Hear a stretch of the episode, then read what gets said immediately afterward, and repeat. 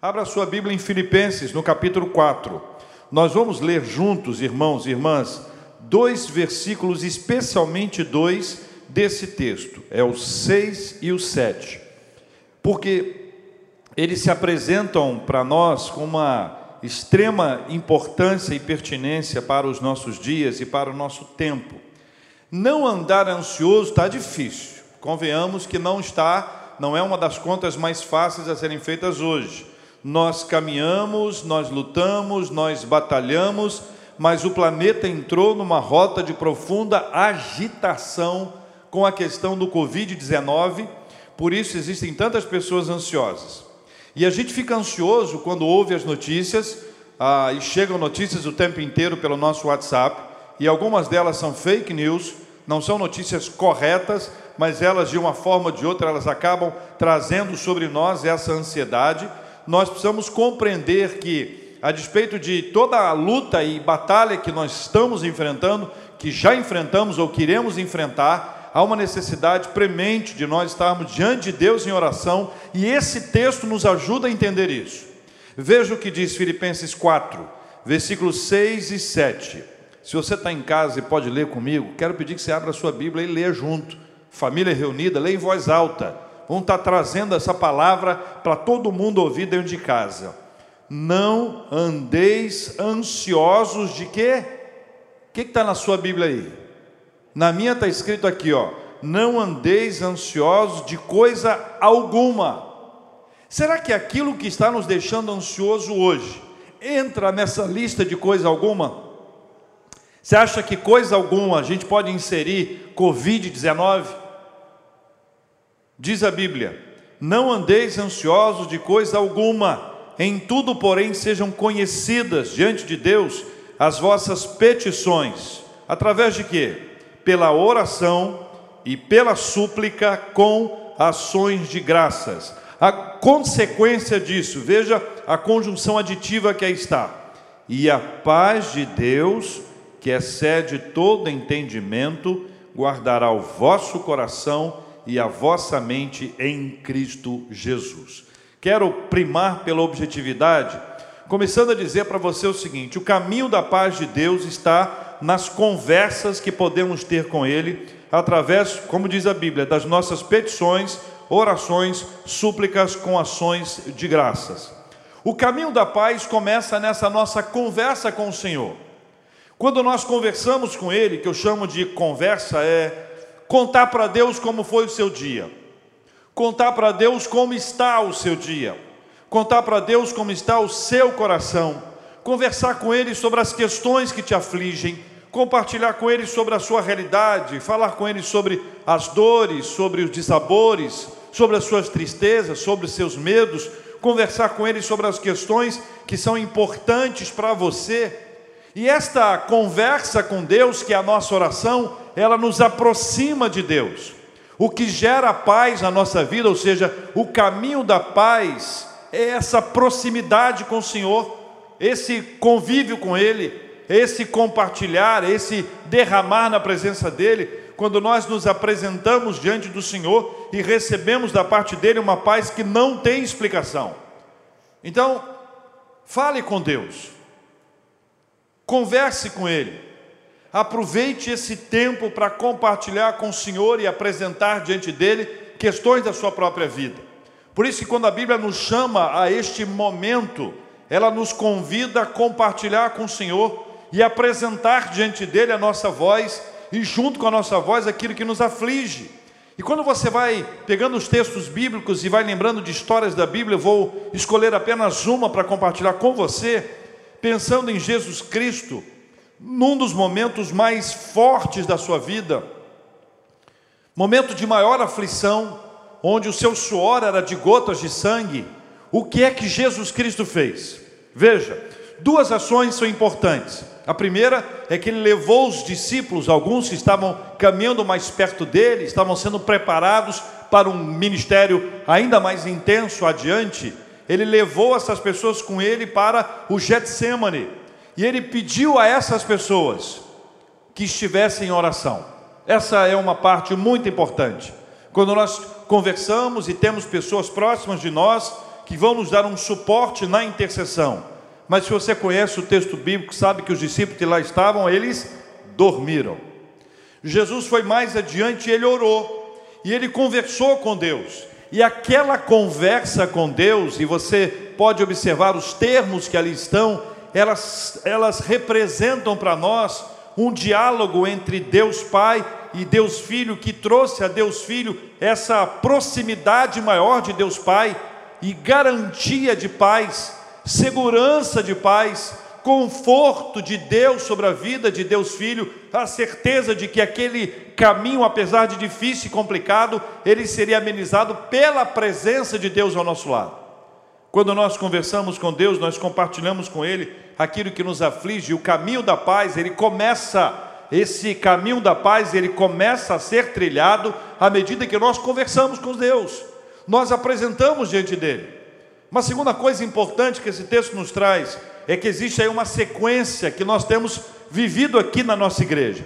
Petições, orações e súplicas são seguidas de ações de graças. E aqui é um elemento muito importante para nós. Quando que alguém pode agradecer antes de receber? Como é que é o processo que me leva a reconhecer a bênção de Deus a observar que Deus vai abrir as portas, ou ainda que eu não vejo uma ação específica diante dos meus olhos, mas pela fé eu creio e agradeço ao Senhor esse movimento que aqui está, que o versículo 6 nos ensina. Veja comigo outra vez: não andeis ansiosos de coisa alguma. Agora, em tudo, porém, sejam conhecidas diante de Deus as vossas petições pela oração e pela súplica com ações de graça.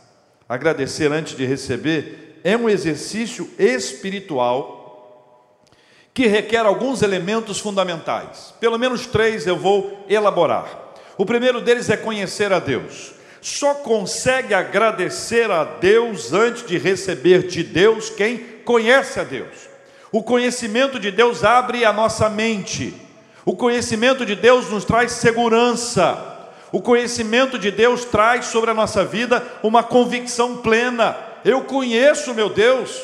Como disse o apóstolo Paulo, eu sei em quem tenho crido, eu estou bem certo que Ele é poderoso para guardar o meu tesouro, o meu depósito até o dia final. Esse conhecimento pessoal de Deus é que nos faz andar, esse conhecimento pessoal de Deus é o que nos faz caminhar pela fé a declarar a nossa dependência no Senhor, a expor diante dele algumas questões e receber dele a graça de poder dizer ao Senhor, antes de receber, muito obrigado.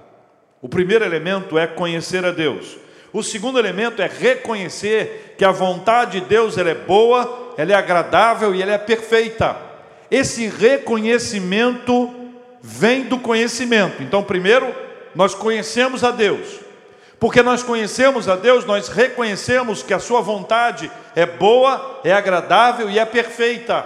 Eu sei que o que Deus faz é bom, eu sei que tudo que Deus faz é bom, eu sei reconhecer que a vontade do Senhor pode parecer aos meus olhos, num determinado tempo, que ela não é boa e ela não é agradável, mas eu nunca poderei dizer que ela é imperfeita. Do meu ponto de vista, eu posso eleger circunstâncias boas, circunstâncias agradáveis, mas eu não tenho competência espiritual para eleger uma situação, uma circunstância perfeita. Só Deus pode. É por isso que aquele que conhece a Deus sabe que Deus não perde o controle de nada, que tudo está nas mãos do Senhor e que a sua vontade é boa, é agradável e é perfeita. Então, primeiro eu conheço a Deus, Segundo, eu reconheço que a vontade de Deus é boa, agradável e é perfeita. A terceira etapa desse terceiro elemento que nos ajuda a agradecer a Deus antes de receber é distinguir a diferença entre o nosso tempo e o tempo de Deus. Há um tempo oportuno para todas as coisas. O autor de Eclesiastes nos ajuda a compreender isso no capítulo 3 ao descrever tempo disso, daquilo, daquilo, daquilo, para nos trazer uma ideia de um relógio. Imagine bem, um relógio em que este relógio tem o comando desses desses traços que vão sendo elaborados ao longo da nossa vida, mas Deus é que determina a caminhada do relógio. Deus é que tem essa hora em suas mãos. Quando Deus determina que alguma coisa aconteça, ela acontece. No nosso tempo, nós queremos para agora, para ontem, para anteontem, nós, a, a, nossa ansiedade nos leva até a brigar com Deus, a ficar chateado com, com o Senhor, mas quando nós conhecemos a Deus, quando nós reconhecemos que a Sua vontade é boa, agradável e é perfeita, nós aprendemos a distinguir, a fazer a diferença entre o nosso tempo e o tempo de Deus. Então, nessa caminhada com o Senhor, nós aprendemos que as nossas conversas com Ele, as nossas orações, elas preparam, elas abrem o caminho para que essa paz invada a nossa vida. E lembre que a conversa com Deus é parte de um relacionamento com Ele. Relacionamento com Deus, ele precisa também de ter uma outra parte que é fundamental para conhecer a Deus, para reconhecer que a sua vontade é boa e agradável e perfeita e para distinguir o tempo de Deus e o nosso tempo. E este elemento fundamental para a nossa vida é ouvir a palavra de Deus, examinar as Escrituras, receber a palavra de Deus, meditar na palavra dele. A única maneira da gente conhecer a Deus e aí reconhecer a vontade, distinguir o tempo, é quando nós temos um relacionamento com o Senhor. Então, se no primeiro instante eu falo com ele, eu preciso agora receber da parte dele. Assim se forma e assim se traça um relacionamento entre um ser humano pecador e o Senhor. Ele nos convida a falar com ele, da mesma forma que ele nos ensina e nos ajuda a receber a sua palavra e caminhar na sua palavra. Sequência do texto vai nos ensinar que, embora a gente não possa explicar o caminho de Deus, há um caminho da paz de Deus dentro de nós. Há um caminho da paz de Deus dentro de nós. Eu não tenho, não sei se você tem, capacidade, competência para decifrar um modo da ação de Deus para determinar a paz dentro de nós. Eu não me habilito a descrever essa trajetória. Eu sei que ela começa na conversa, mas como ela se dá ao longo da caminhada, eu não sei. Eu não sei como são as formas em que Deus vai apresentando essa paz dentro de nós, o caminho que Deus vai inserir e vai trazer esse significado extraordinário de enxergar o caos, mas apesar de todo o caos, permanecer em paz. Esse modelo que Deus estabeleceu, que faz com que dentro de nós haja alguma coisa que não pode ser comprada, alguma coisa que não é adquirida pelo meu próprio esforço alguma coisa que não depende de mim, mas depende exclusivamente de uma ação sobrenatural do Senhor. Veja, quando a Bíblia diz, e a paz de Deus, leia comigo o versículo 7.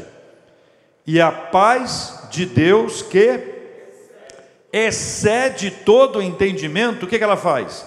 Guardará o vosso coração e a vossa mente em Cristo Jesus. Então vamos entender uma coisa importante. Do ponto de vista humano, um dos maiores teólogos que nós podemos trazer do Novo Testamento é, sem sombra de dúvidas, o apóstolo Paulo. Uma pessoa que conseguiu sistematizar, apresentar conceitos, princípios fundamentais para nós crermos no Senhor. Nós cremos a partir da palavra.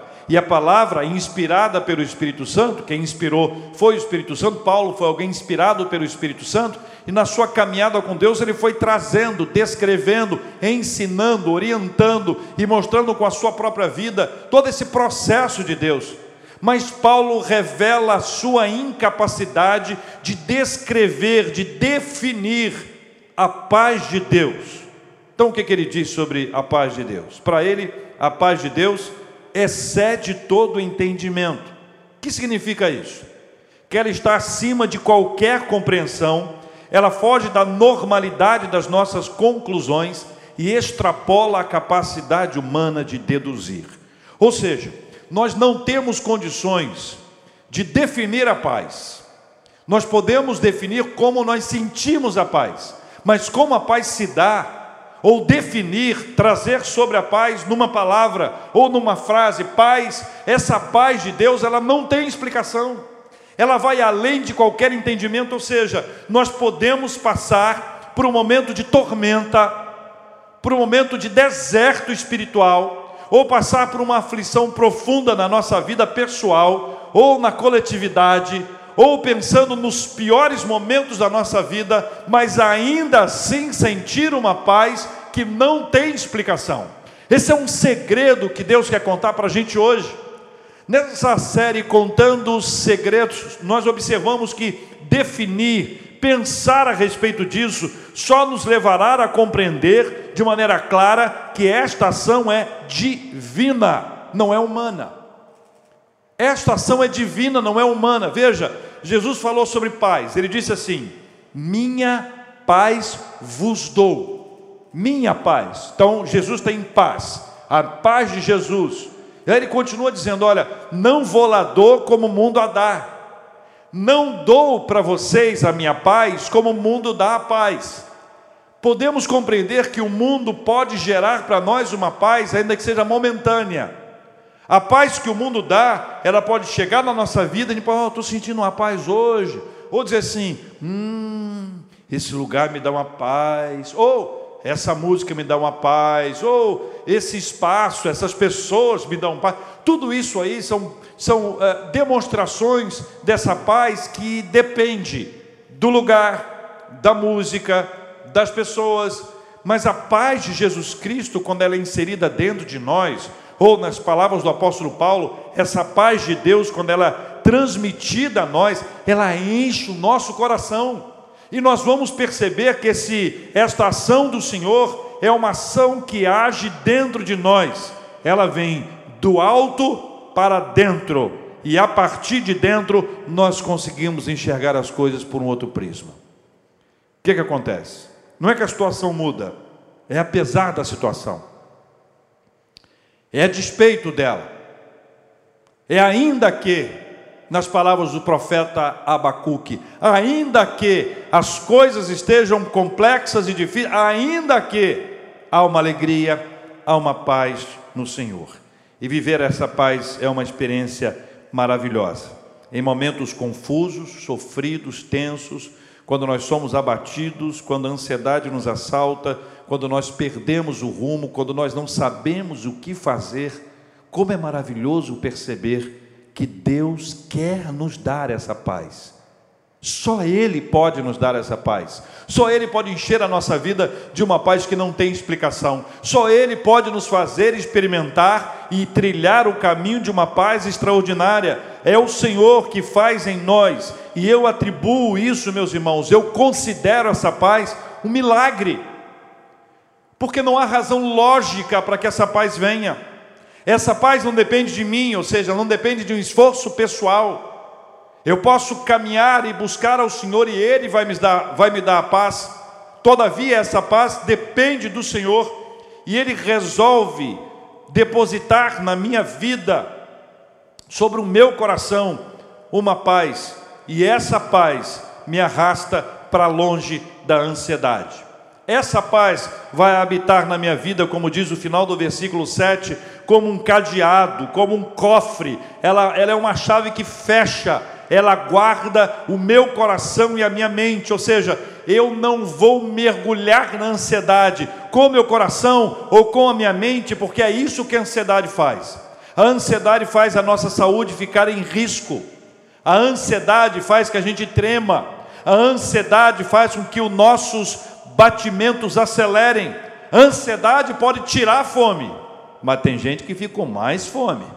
A ansiedade é um lugar terrível no qual nós não podemos permanecer. Deus quer nos arrancar desse lugar da ansiedade e sabendo dessa realidade humana, ele fala sobre a ansiedade em vários lugares da Bíblia e neste lugar ele diz que essa paz de Deus ela guarda, guarda o meu coração, a minha mente em quem? em Cristo Jesus. Quem é que guarda? Quem é que guarda? É Cristo Jesus quem guarda. Então, de maneira simples, eu quero ilustrar isso. Eu recebo uma informação que vem pela minha mente e alcança o meu coração. Essa informação pode me tirar do eixo, pode fazer com que eu diga aquelas expressões mais ou menos assim: o chão abriu, ou caiu o mundo sobre a minha cabeça. Esse é o primeiro impacto. Não há como resistir ao primeiro impacto. O primeiro impacto é pesado demais, é aquele susto que nos dá. Mas é, acontece uma coisa extraordinária. nós conversamos com Deus, nós compartilhamos com o Senhor. E à medida que nós vamos conversando com Ele, falando com Ele, nós experimentamos da parte dele uma paz. Quem explica? Ninguém explica. Uma paz que excede a todo entendimento. Essa paz que excede a todo entendimento, ela nos permite viver um milagre, que é o Senhor que guarda o nosso coração e a nossa mente. Jesus nos protege. Jesus que impede que a ansiedade nos tome, nos assalte, nos arranque da normalidade. Jesus insere dentro de nós uma paz tão profunda que não tem nenhuma comparação. Não depende do tá tudo bem, viu? Tá tudo em paz, tá tudo resolvido. Não depende disso. Até porque enquanto os momentos da nossa vida, ainda que tenhamos vivido momentos de profunda tranquilidade e paz, a ansiedade estava dentro. O lugar da ansiedade não é do lado de fora. O lugar da ansiedade é do lado de dentro. Não à toa, a Bíblia nos diz: e a paz de Deus, que excede todo entendimento, guardará o vosso coração e a vossa mente em Cristo Jesus, para que isso não nos aflija. Conclusão: revele diante dele o que te aflige, mesmo que pareça que somente o milagre poderia mudar a situação. Ainda que pareça que só um milagre. Vamos lembrar: Deus é dono de todas as coisas. Ele é o Senhor soberano. Ele é o Rei dos reis. Ele é conhecido na Bíblia como todo poderoso. Não há ninguém que tenha poder acima do poder do nosso Deus. Quando você orar, ore acreditando no milagre. Segundo, ele sabe o caminho exato a tomar. Foi ele quem estabeleceu a trajetória da paz. Então, quando eu oro por uma paz, quando eu, nós fomos orar agora pedindo que Deus invada o seu coração com a sua paz, ainda que eu e você não, não saibamos qual vai ser a rota dessa paz, qual vai ser o caminho dela dentro de nós, uma coisa eu sei, essa paz inunda o nosso coração. Quero trazer uma palavra a você. Um tempo de inquietação precisa de uma igreja em paz e pronta para espalhar a paz para a cidade. Um tempo de inquietação precisa de uma igreja em paz e pronta para espalhar a paz para a cidade. Não andeis ansiosos de coisa alguma. Em tudo, porém, sejam conhecidas diante de Deus as vossas petições, pela oração e pela súplica com ações de graças. E a paz de Deus, que excede todo entendimento, guardará, guardará o vosso coração e a vossa mente em Cristo Jesus. Nós vamos orar juntos, vamos cantar e na sequência vamos orar e nós vamos clamar ao Senhor para que essa paz invada o seu coração.